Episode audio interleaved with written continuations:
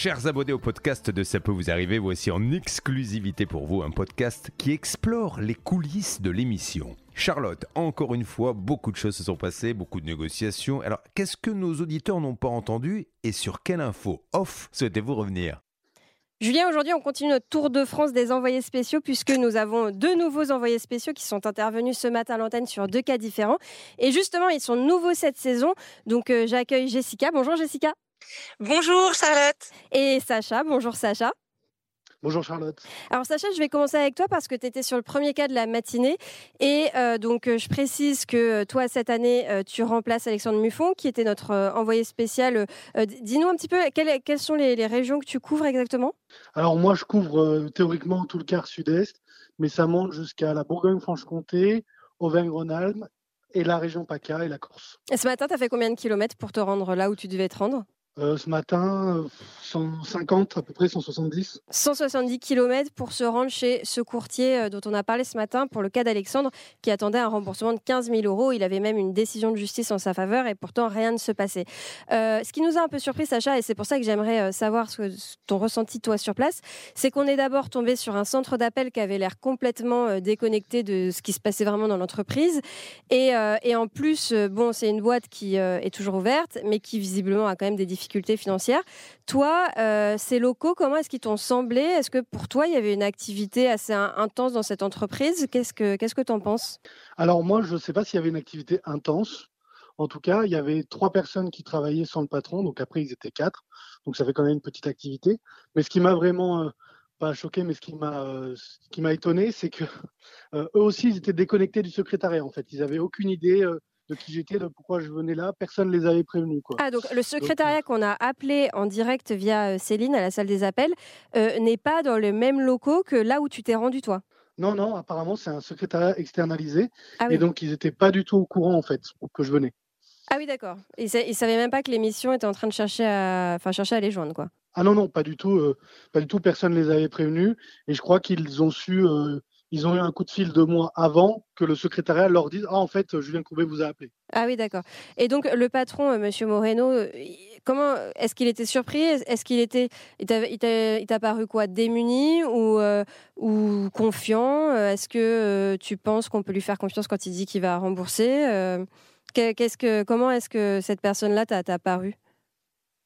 Alors c'est compliqué, je trouve, euh, de juger comme ça. Alors tout d'abord, il était surpris. Pour lui, il disait mais en fait, euh, qu'est-ce qu'ils font là, quoi? Parce qu'il savait qu'il avait des affaires, mais pour lui, il n'y avait aucun souci. Euh, c'était en cours, les huissiers allaient rembourser, etc. Ah oui. Il m'a paru vraiment surpris, quoi. Ah oui, d'accord. Pour lui, avait... ouais, c'est un peu ce qui nous a semblé aussi à l'antenne quand on l'a eu, c'est que il avait l'air de pas vraiment comprendre pourquoi Alexandre avait fait appel à l'émission de Julien Courbet, quoi. Ah oui, oui, non, mais vraiment, hein, c'était un vrai étonnement. Hein. Moi, je l'ai vu, il m'a dit, bah oui, moi, je veux bien avoir Julien Courbet au téléphone, mais euh, je ne sais pas ce que je vais dire euh, de plus parce que je sais pas où est le problème en fait. Il vraiment et sur le deuxième cas, il savait vraiment pas de quoi on parlait. Hein. Vraiment, il était vraiment pas au courant. Ce qui est vraiment vraiment surprenant puisqu'il y a une procédure judiciaire en cours sur ce dossier. Donc normalement, il est censé passer au tribunal au mois de septembre. Donc s'il n'est pas au courant, c'est vraiment surprenant. Mais bon, nous on va se concentrer quand même sur le dossier d'Alexandre, qui est l'auditeur qui a fait appel à l'émission. Euh, pour son cas, rappelle-nous ce qui est convenu. Il y a un échéancier, c'est ça? Alors, euh, bah, lui, il n'y avait pas vraiment d'échéancier, d'après ce que j'ai compris. Mais du coup, lui, ce qu'il a dit, c'est qu'il allait appeler l'huissier pour faire un échéancier. Mais après, euh, pour l'instant, apparemment, euh, avant que l'émission n'appelle, il avait rien prévu. Lui, il dit qu'il avait déjà payé la moitié et qu'il paierait le reste plus tard. Est-ce que c'est vrai, est-ce que c'est faux? C'est un peu compliqué à dire, moi, je pense. Oui, d'accord. En tout cas, on va suivre ça de près. On rappellera euh, l'huissier, évidemment, via notre huissier dans l'émission Maître Fixe qui suivra ça. Et puis, on, donnera des nouvelles, évidemment, de ce dossier dans les prochains jours dans CPVA. Bah, écoute, merci Sacha. Euh, je vais prendre en ligne Jessica. Jessica, toi, euh, tu étais sur le dossier d'expertise chez Edouard. Donc, c'était un, cas multivictime ce matin. On avait notre Marie-Noël qui était avec nous en studio, RTL, et, et également Edouard qui était au téléphone avec nous. Tous deux sont victimes du même artisan. Ce sont des terrasses qui ne sont pas terminées alors qu'il y a des acomptes très conséquents qui sont payés. Et justement, il y avait une expertise, on l'a su euh, il y a quelques jours, c'est ça Jessica, qu'il y avait une expertise chez Edouard qui allait se mettre en place? Oui, c'est ça, tout à fait. L'expertise avait lieu ce matin euh, à 10h. Était convoqué aussi l'artisan, euh, qui évidemment n'est pas venu, hein, puisqu'il se déplace jamais aux, aux, diverses convocations auxquelles on l'invite. Alors que l'expert a assuré qu'il avait bien été convoqué?